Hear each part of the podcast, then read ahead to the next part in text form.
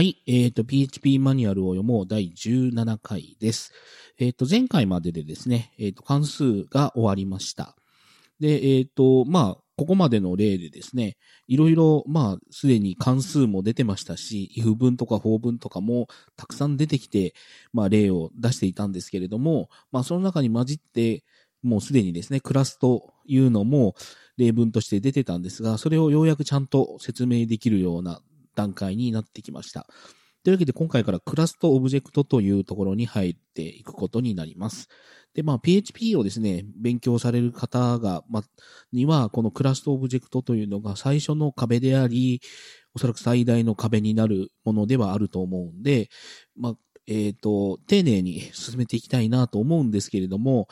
残念ながらですね、マニュアルの構成が例によってあんま良くないので、えっ、ー、と、ちょっと構成をですね、途中途中変えながらやるかもしれないです。あとはやっぱり覚えることが多いんで、まあどうしようかなっていう感じではあるんですけれども、まあできる限り 丁寧にやっていきましょう。はい。というわけで、はじめにというところからいきますね。えっ、ー、と、PHP5 以降、オブジェクトモデルが書き直されて、より高い性能と高機能を実現するようになりました。これは PHP4 から大きく変わった点であり、PHP5 には完全なオブジェクトモデルが搭載されています。ということで、えっ、ー、と、PHP4 まではですね、まあ一応クラスという構文があって、えっ、ー、と、似たように使えてたんですけども、だいぶ不完全なもので、まあ内部的には配列に毛が生えたような感じのものになってまして、まあまだ全然こう、ちゃんとしてないような感じのものだったんですけども、PHP5 になってですね、内部的に完全に作り直されていて、いろんな機能が本当に追加されていっています。まあその追加されたものの例という意味ではないんですけれども、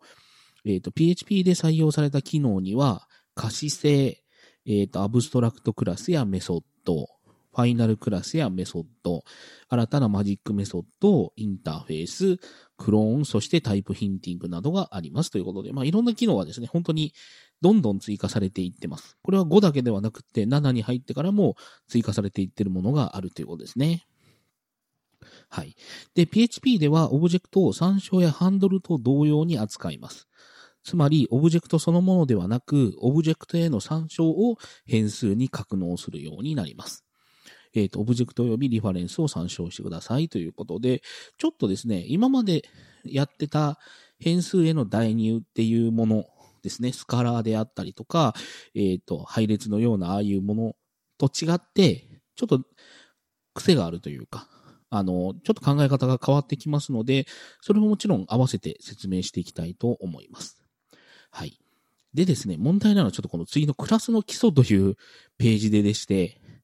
これがですね、どこが基礎やねんっていう項目になっています。なので、えっ、と、実はこれ取り直してるんですけども、一回取ってですね、ダメだと。これをただただ読むだけではダメだということに気がついて、えっ、と、ちょっとつまみ食いします。で、ある程度、このクラストオブジェクトというところを説明し終わった後にここに戻ってこようと思います。まあ、それぐらい補足説明的な項目がですね、いきなり来てるんですね。それがなんで基礎っていう項目になっているのかもさっぱりわからんのですけども、なので、下手にこのタイミングで説明してしまうと混乱するだけじゃねえかみたいな項目が、多々あるので、それはちょっと後に回そうと思います。なので、このページ自体はちょっとつまみ食いしながら読むことになるので、その点ちょっとご了承ください。はい。というわけで、クラスの基礎ということで、えっ、ー、と、クラス定義ですね。各クラスの定義はクラスキーワードで始まり、クラス名が続きます。そしてその後に波括弧のペアが続き、その中にはクラスのプロパティとメソッドの定義を記述します。えっ、ー、と、クラス名には PHP の要約語以外でラベルとして有効なあらゆる名前を使用することができますということですね。えっ、ー、と、有効なクラス名は先頭が文字あるいはアンダースコアで始まり、その後に任意の数の文字、数字、アンダースコアが続くものです。正規表現で表すと、うんぬんかんぬんというやつで、えー、っとですね。まあ、クラスの定義の仕方としては、クラスというキーワードの後ろにクラス名をつけて、その後ろは、まあ、今までの if 文とかのブロックと一緒で、波括弧で囲むと、その中がクラス本体の定義になるということですね。で、そこにかけるものは、えっ、と、プロパティというのとメソッドというのが付けることができます。で、クラス名に関しましては、今までの関数、定数、変数と一緒で、先頭は文字あるいはアンダースコア。だから数字で始めることはできない。で、2文字目以降は文字、数字、アンダースコアということになります。はい。これも何度も言っていますけれども、アルファベットあるいはアンダースコアで始まりとは書いていないので、えっ、ー、と、まあ、クラス名に日本語を使うということは可能です。はい。で、えっ、ー、と、クラスの中には定数や変数、まあ、クラスの変数というのはプロパティというふうに言います。で、関数ですね。えっ、ー、と、クラスの関数というのはメソッドというふうに言います。を含めることができますということで、クラスとしての、クラスの内部に、えっ、ー、と、宣言できるものは、定数、プロパティ、メソッドというものになるわけですね。はい。で、えっ、ー、と、この後の説明がですね、正直めんどくさいだけで、今まだ説明しないでいいだろうみたいなものになっていますので、えっ、ー、と、これをもう後にします。はい。一応ですね、この後のとこでも出てきますので、わざわざここでまだ説明しないでいいだろうという感じのものだったりするんですね。まあ、強いて言うならば、ドルディスという、まあ、えっ、ー、と、特別な、スペシャルな変数があるということぐらいでしょうか。なので、えっ、ー、と、その、そのドルディスというスペシャルな変数を使って、いろんなことをしますよということを覚えていただければいいと思います。はい。で、ガーッと飛ばしまして、えっ、ー、と、今度は new ですね。はい。new というキーワードはどういう意味なのかということで、これも今までですね、散々ちょっとサンプルで出てたものなんですけども、あるクラスのインスタンスを生成するには new というキーワードを使わなければなりませんと。エラー時に例外をスローするようなコンストラクターを定義してない限り、オブジェクトが常に生成されます。クラスは、そのインスタンスを作成する前に定義しなければなりませんと。えっ、ー、と、これが必須となる場合もありますということで、えっ、ー、と、まあ、あの、new というキーワードがこれは必ず使われるということですね。これ以外の方法はないということです。はい。で、クラス名を含む文字列を new で指定すると、そのクラスのインスタンスを作成します。クラスが名前空間に属している場合は完全就職名を指定しなければなりませんということなんですが、えっ、ー、と、まあ、インスタンスを作成するという例として、まあ、さっきちょっと宣言していたシンプルクラスというものを使って、インスタンスを作るのは、えっ、ー、と、シンプルクラスというものの前に、new というキーワードをつけて、えっ、ー、と、カッコカッコですね。クラス名カッコカッコの前に new をつけると、インスタンスを生成するという動作になります。で、それをドルインスタンスという名前の変数に代入することにより、シンプルクラスのインスタンスを生成して、インスタンス変数に代入しているということが可能になります。で、えっ、と、こういうふうに、えっ、と、インスタンスを作るときの、カッコカッコ、えっ、と、引数がない場合には、えっ、と、変、まあ、あの、省略することができます。なので、これは、ドルインスタンスイコールニューシンプルクラスセミコロンと書いても大丈夫です。ですが、まあ、つける、カッコを書くような癖をつけといた方がいいかもしれないですね。はい。で、さらに変数を使うこともできますということで、まあ、これって関数の時もそうでしたけども、その、これもクラス名を、えっ、ー、と、文字列ですね。クラス名の文字列を変数に代入しておいて、new ドルクラスネームカッコカッコみたいな感じのインスタンスの作り方も可能になっています。はい。で、えっ、ー、と、この後の説明もですね、なんか、基礎っていうには、ちょっと気持ち悪い説明をしているので、これも飛ばします。はい。というぐらいでしょうか。えっ、ー、と、これ以外はですね、これ以降のところを一個一個ちゃんと説明していった方が、無難というか、あの、逆に言うと、この次以降で説明することを、わざわざここで説明しているんですね。えっ、ー、と、この次の項目はプロパティという項目なんですけど、そこでプロパティの説明をちゃんとしてるはずなのに、ここでプロパティとメソッドっていう項目があるっていうのは、やっぱちょっと違和感がありますし、 extend っていう説明をしてますけど、もちろんこの後に、えっ、ー、と、オブジェクトの継承っていう項目もあるわけで、急いでここのクラスの基礎っていうところでこんなに詰め込まないでもいいのになという、えっ、ー、と、まあ、いつもディスっておりますけれども、マニュアルの構成気持ち悪いなという感じではありますね。なので、ちょっとこのクラスの基礎というページは先ほども言いましたけれども、一通り終わった後に補足説明としてもう一回戻ってきますけれども、ここのところで覚えておく必要があるのは、クラスというものは、クラスキーワードで、まあ、宣言する、まあ、定義するものであり、クラス名をつけて、その中にプロパティとメソッドというのを定義することができますよと。で、クラス名は関数、定数、変数と同じような命名規則になってますよということですね。で、new という、まあ、あの、キーワードを使ってインスタンスにすることができますということです。で、あとですね、ちょっとまあ補足説明としては、これ以降ですね、インスタンスという言葉とオブジェクトという言葉がごちゃ混ぜになって出てきます。これって何が違うんだろうという話なんですが、基本的にもう、どっちをどっちに置き換えて言っても大丈夫です。このマニュアルのレベルの説明では。だから、A というクラスのオブジェクトと書いてあるところも、A というクラスのインスタンスと書いてあるところも同じ意味だと思って読んでいいと思うので、えっ、ー、と、基本的にはインスタンスという言い方で読んでいこうかなというふうに思っています。はい。えっ、ー、と、まあなんか、以前の説明、説明のところでですね、何々クラスのインオブジェクトのインスタンスみたいなことが書いてあったと思うんですけど、オブジェクトにはインスタンスないので、何々クラスのインスタンスなのか、何々クラスのオブジェクトなのか、どっちかなんですよね。はい。で、まあ、ここのタイトルがクラスとオブジェクトという風になってるんですけども、まあ基本的にはクラスがあり、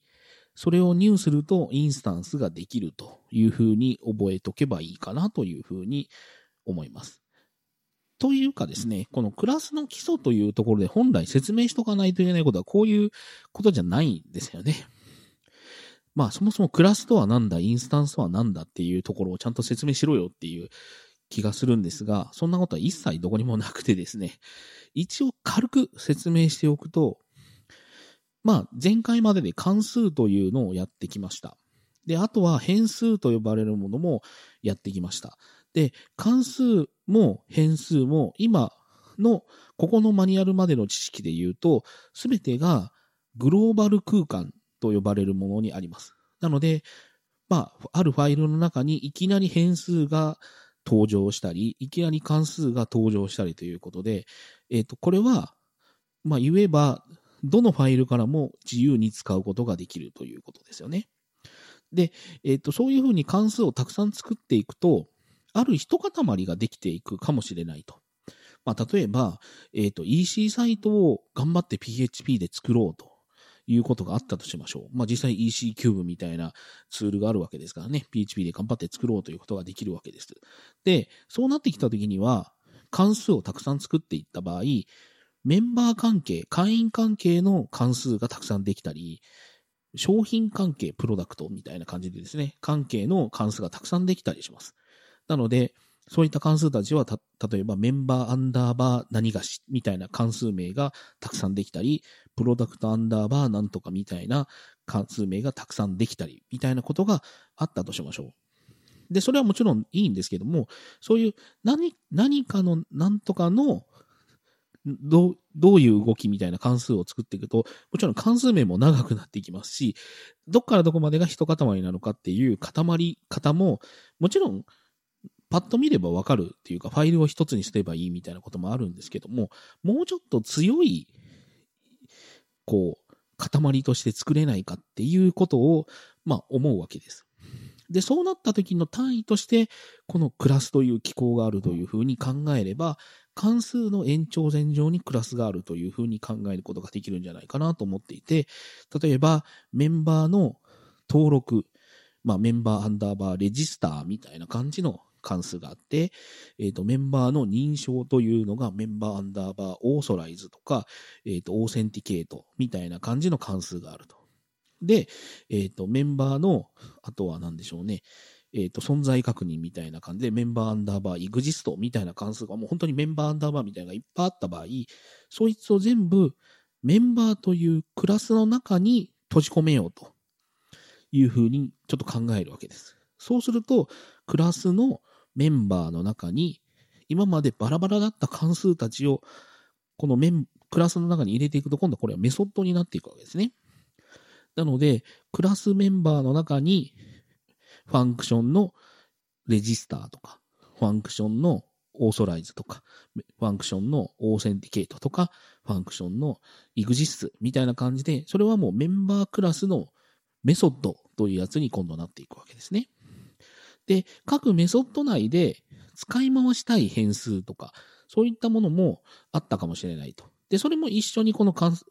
えっ、ー、と、クラスの中に入れてしまえ、みたいなことをすると、これがプロパティになっていくということです。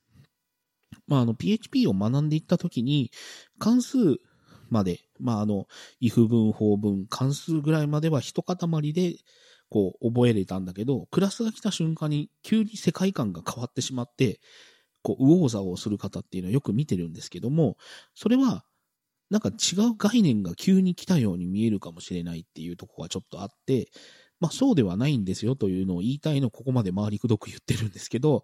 関数をパッケージングするためのものとしてクラスを考えてみてはどうでしょうというお話なんですね。ここダラダラ話しているのが。なので、えっ、ー、と、関数を一塊にするための一つのパッケージがこの、まあ、クラスで、で、そのクラスの中には、まあ、今まで変数だったものと関数だったものをまとめていくと。で、そのまとめるのは、まあ、役割ですね。まあ、メンバー関係の役割を持つ者たちをメンバークラスに集めて、商品関係の役割を持ったやつらを全部プロダクトクラスにまとめて、みたいな感じのことをしていくと。で、クラスを作っていくときの、まあ、指標というのは、大体はクラス名は名詞で、メソッド名が動詞になるみたいなことはよく言われますね。なので、あの、メンバーというクラス名はつけるかもしれないけど、えっ、ー、と、メンバーレジスターみたいな、メンバー登録をするみたいな動詞的な、その、あの、クラス名はつけなくて、で、まあ、メソッド名は大体そういう動詞になっていくというふうなことでしょうか。はい。まあ、ちょっとこれ説明して余計混乱させただけかもしれないと今ちょっと反省しかかってるんですけども、あの、そんな感じです。で、あとは new をするという考え方に関してで言うと、これはクラスはどういったものかというと、設計図みたいなもので、えっ、ー、と、まず設計図があって、それを入すると、その設計図から実際のものを作る。で、出来上がったものがインスタンスだということだと思っていただいたらいいかなと思っていて、例えば、ドルインスタンス1イコール new simple class ってやると、インスタンス1には、えっ、ー、と、 simple class のあるインスタンスが入ります。で、その次の行で、インドルインスタンス2イコール new simple class っていう風にすると、別の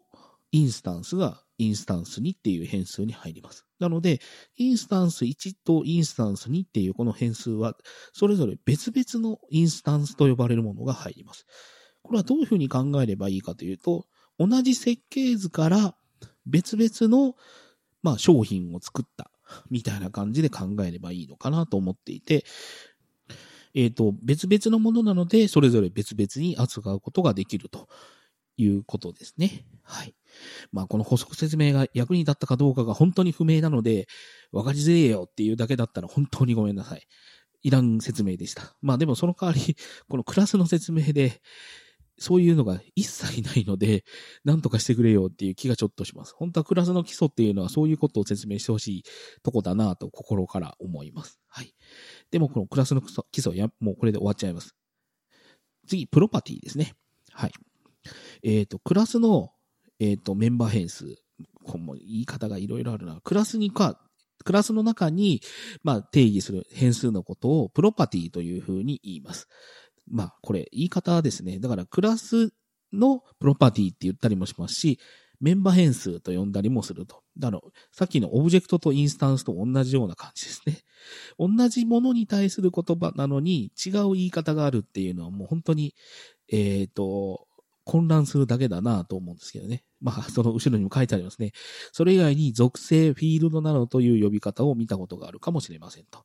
しかし、このマニュアルではプロパティと呼ぶことにします。まあ、あの、言葉を統一するってことは本当にいいことですね。はい。えっ、ー、と、プロパティを定義するには、パブリック、プロテクティッド、あるいはプライベートのいずれかのキーワードの後に、通常の変数の宣言を続けます。えっ、ー、と、宣言時に初期値をえっ、ー、と、設定することもできますが、初期値は定数値でなければなりません。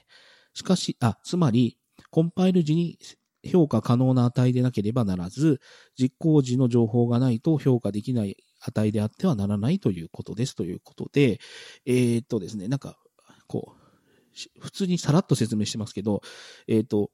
通常の変数の宣言を続けますと言ってますけど、PHP に通常の宣言なんかないんですね。えっと、なので、プロパティ宣言っていうのは、PHP では珍しく宣言をしないといけないというものになるわけです。で、えっ、ー、と、宣言をするっていうのは、えっ、ー、と、スコープと呼ばれるものをきちんと、えー、定義しないといけなくて、で、それが public protected private という宣言になります。で、これを説明しているところが、 public protected 、そして private についての詳しい説明はアクセス権を参照してくださいということで、アクセス権がですね、4つぐらいあるんですよね。はい。えっ、ー、と、軽く説明します。えっ、ー、と、 public っていうのは、そのクラス自身の外からでも自由に見たり書いたりできてしまうプロパティになります。なので変数を、えっと、プロパティを自由に書き換えれますし、自由に見ることができてしまうと。で、 protected と private は、そのクラス関係のもの、えっ、ー、と、クラス自身も、もしくはそのクラスから作った、えっ、ー、と、インスタンスですね。インスタンスからじゃないと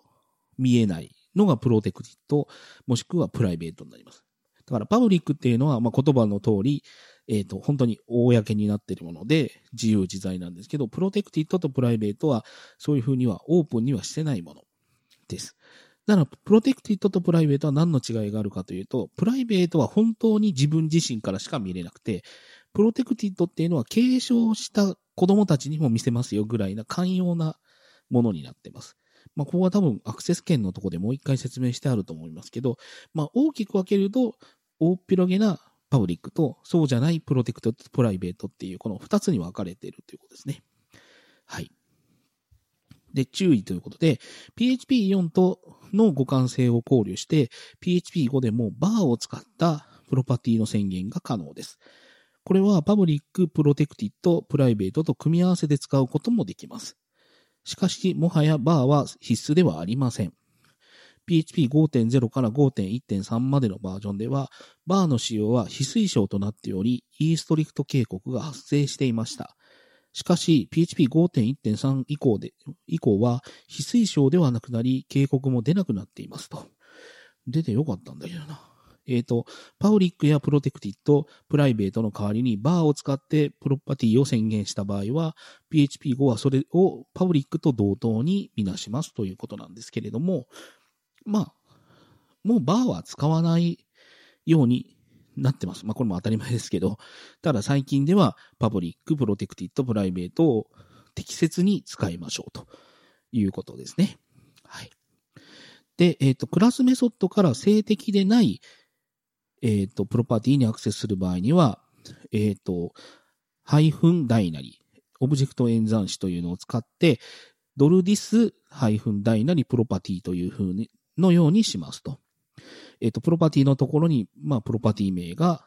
出ますよということで。まあ、だから、えっ、ー、と、 public ドルキーみたいなことをしてるんだったら、ドル this ハイフン大なりキーみたいな感じのアクセス方法になるということですね。こういう風な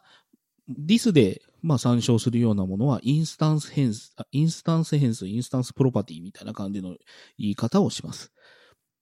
で、もう一つ、静的なプロパティへのアクセスにはダブルコロン、まあ、コロンコロンってやつですね。を使って、 self コロンコロンドルプロパティのようにしますと。まあ、これも、えっ、ー、と、 static 宣言された、えっ、と、 static、えっ、と、 public static ドルキーみたいなことをしてるんであれば、えっ、と、 self コロンコロンドルキーみたいな感じの見方をするということですね。で、これも self かどうかっていう話で言うと、 self とか static っていう書き方をするんですが、これも後から出てくるので、そこのとこを見ましょうということですね。はい。えっ、ー、と、静的なプロパティとそうでないプロパティの違いについては、 static キーワードを参照してくださいということで、まあちょっと後へ後へ説明を逃がしちゃってるところがあるんです。わかりづらいですよね。クラスメソッドがオブジェクトのコンテキストからコールされたときには、疑似変数ドル this というのが常に使えますと。ドル this は呼び出し元オブジェクト、え、ー、と、通常はそのメソッドが属するオブジェクトですが、別のオブジェクトになる可能性もありますと。別のオブジェクトのコンテキストから静的にコールされた場合などです。これちょっとカッコが入ってると分かりづらいんで、カッコ飛ばすと、え、ー、と、ドル this は呼び出し元オブジェクトへの参照へなりますということですね。はい。で、えっ、ー、と、次の例ですけども、えっ、ー、と、えっ、ー、と、クラスのシンプルクラスという名前のクラスを定義しています。で、えっ、と、PHP の5.6.0以降で使えるものとしては、えっ、と、パブリックドルバー1イコール、この後文字列の連結というもので初期化しています。えっ、と、これは5.6.0からこの連結をした初期化というのができるようになりました。えっ、ー、と、5.5. 点いくつまでは、これはコンパイルエラーになります。なので、えっ、ー、と、例えば、ハローという文字列を var 1に入れるのはもちろんできました。けども、こういうドットで連結するみたいなやつは5.6.0以降でないとできません。はい。で、5.3.0以降で使えるようになったものとしては、ヒアドキュメントで初期化するというのができるようになりました。で、5.6.0で使えるのがさっきのドットだけじゃなくて、プラスとか掛け算とか割るとか引くとかいうのももちろんできるようになっています。まあ、その代わりこの、えっ、ー、と、文字列とか整数とか不動小数点とかいう値そのものに対するものじゃないとダメってことですね。だから無効なプロパティ宣言としては、えっ、ー、と、自分自身のクラスのスタティックメソッドを起動した、まあ、呼び出した返却値で初期化するみたいなのはダメですし、同様に外部で宣言された関数で初期化するみたいなものもダメです。で、この、ま、ドルマイバーみたいなどっかの変数を使って、えっ、ー、と、初期化するみたいなのもダメです。はい。で、その次なんですけど、えっ、ー、と、定数ですね。定数で初期化するっていうのは OK です。えっ、ー、と、パブリックドルバー6イコールマイコンスタントっていうやつで、これは多分どっかでコンスト宣言もしくはデバイン宣言されている定数だと思います。はい。で、えっ、ー、と、配列で初期化するっていうのももちろん大丈夫です。はい。で、えっ、ー、と、さっき5.3.0以降で使えるっていうやつで、えっ、ー、と、ヒアドキュメントで初期化するというのは OK だと言いましたけれども、えっ、ー、と、ヒアドキュメントの変数展開しないバージョン、シングルコーテーションバージョンってやつですですね。NowDoc というやつでも初期化できるようになっていますということです。なので、プロパティというのは、現時点5.6.0以降で言うと、えっ、ー、と、スカラー値の演算をした値で初期化するというのは可能になっています。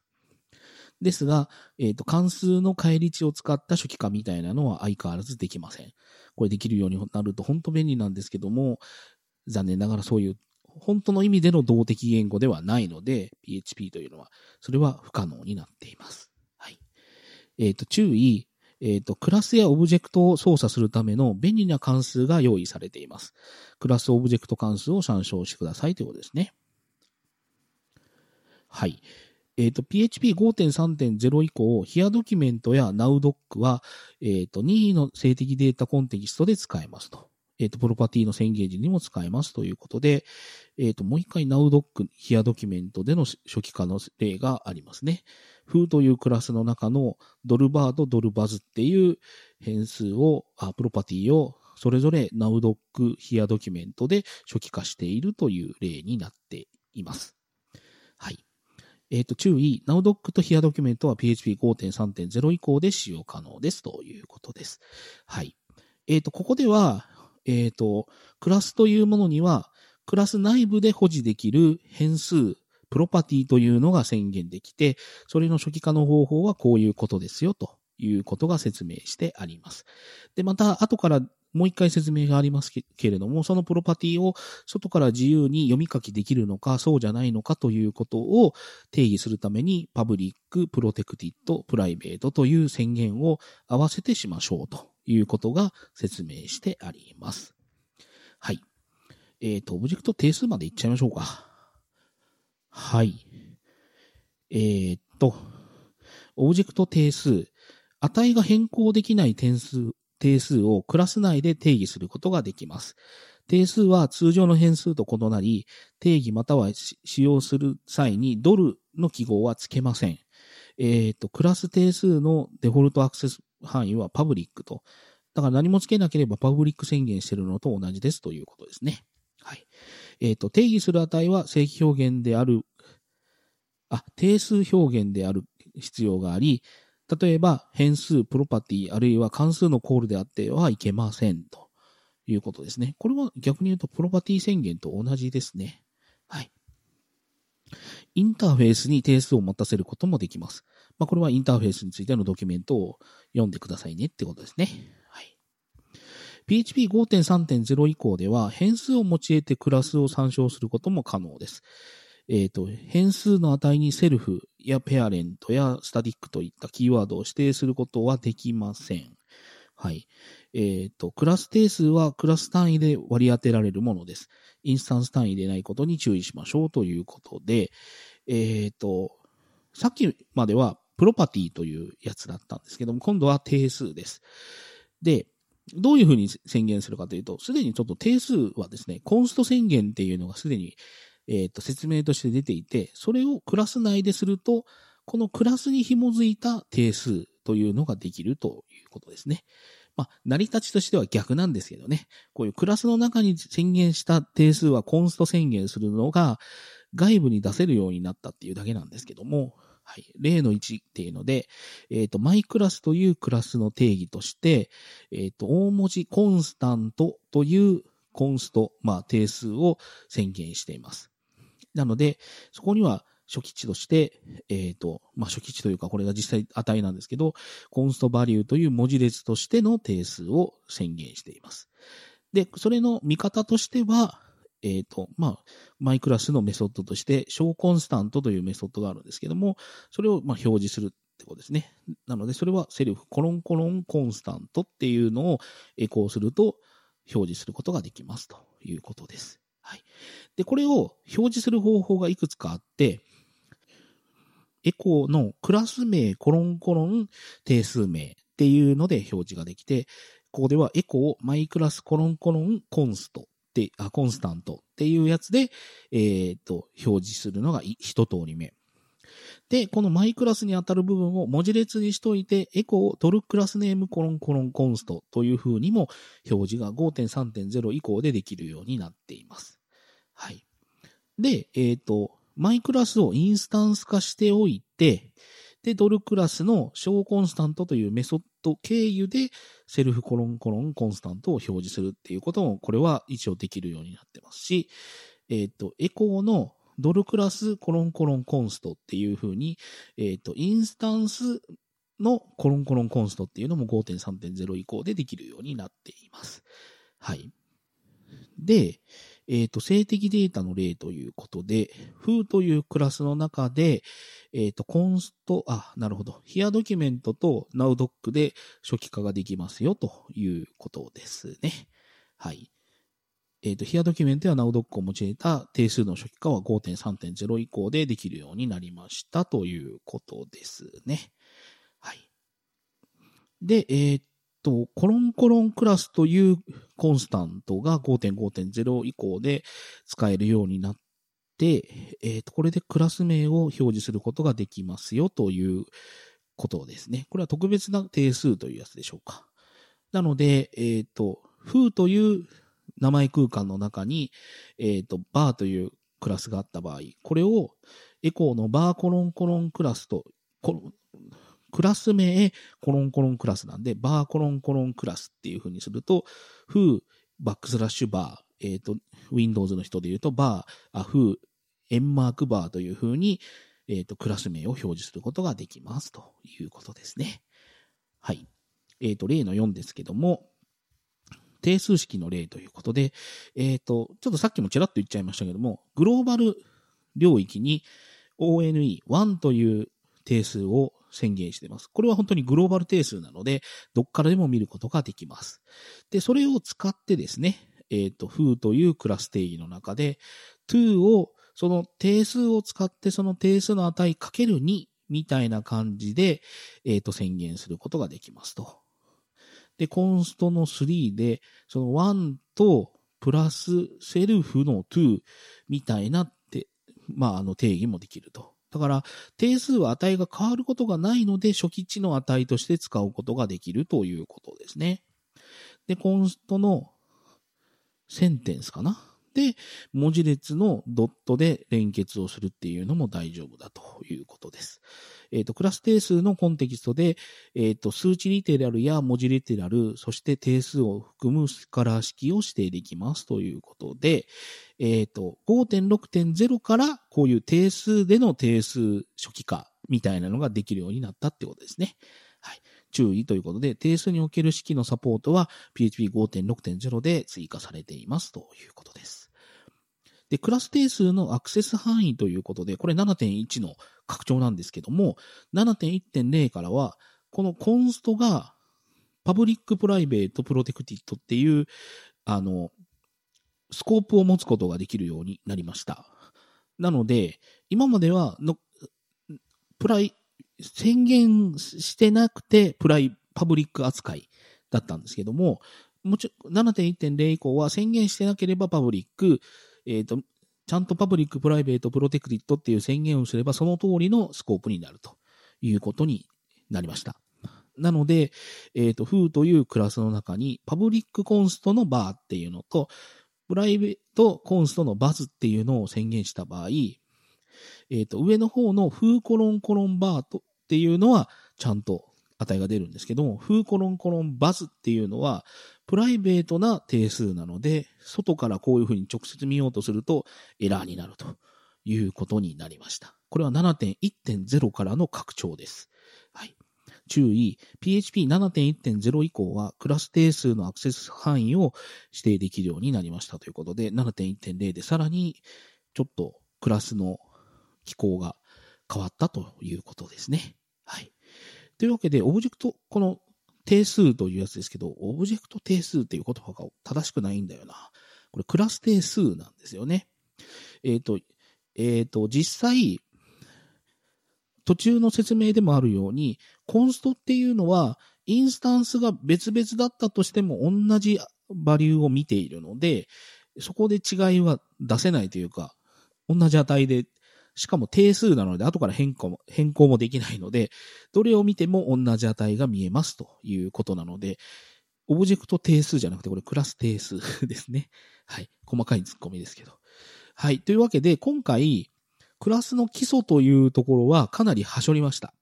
でも、クラスの定義の仕方、そもそもクラスとはどういうものなのか。で、クラスに宣言できるプロパティというものと、オブジェクト、あ、クラスの定数というものまでをなんとか、えっ、ー、と、説明しました。で、本当に申し訳ないんですけども、すごいたどたどしい説明だったので、余計混乱させたとしたら本当に申し訳ありません。ちょっと説明をうまくできるように、まあ、さらに努力はしていきたいと思っているんですけれども、えっ、ー、と、こういう感じでいろいろ補足をしながら進めていこうと思っていますので、まあ、今後ともよろしくお願いしますということでしょうか。はい。というわけで、えっ、ー、と、PHP マニュアルを読もう第17回ですけども、これぐらいで終わりたいと思います。ここまで聞いていただきありがとうございました。